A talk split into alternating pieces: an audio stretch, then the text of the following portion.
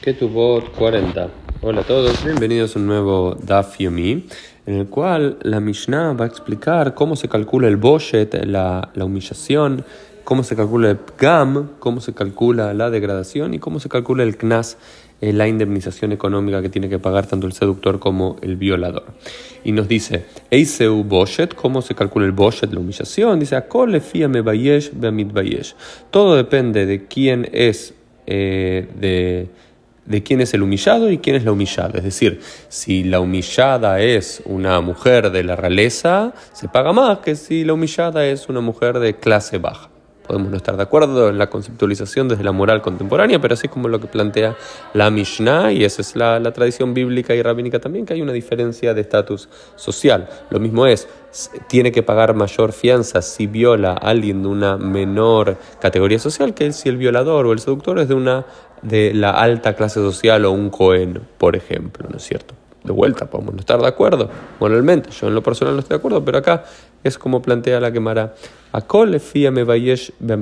Que todo depende ¿sí? de quién es el, el, humillado y quién es la humillada. Hay una consideración social que no es para todos igual. En ese caso, podríamos tener algún tipo de consideración al respecto y coincidir en todos que depende siempre, ¿no? Y hoy quizás invertiríamos los roles, ¿no? Si alguien tiene de un lugar de mayor preponderancia social y demás, el castigo debería ser mayor, o la fianza, o la penalidad económica. Pero bueno, el PGAM, el PGAM que es la degradación, hay una degradación económica, porque antes la mujer era una mujer virgen y es una mujer ya no virgen. Entonces, ¿cómo se calcula eso, eso que tiene que pagar? Y depende de cada mujer.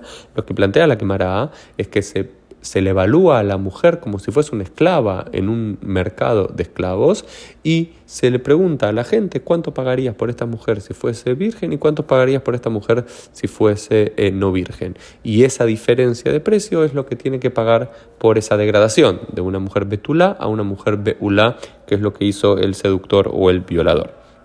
Y la última, el Knas, Shabbe Bejoladam, es igual para todos, que se calcula en 50 shekalim, no importa si se violó a la mujer más importante del pueblo o a la mujer eh, más abandonada y del último escalafón social, o si el violador fue un Cohen o un Ama Aretz, o el sumo sacerdote, un ignorante absoluto, es igual para todos porque así lo plantea la Torah, que el Knas, la indemnización económica, por el acto sexual en sí debe ser de 50 shekalim para todos. Eso es ecualizador. Esto fue el Dafim del día. Nos vemos Dios mediante en el día de mañana.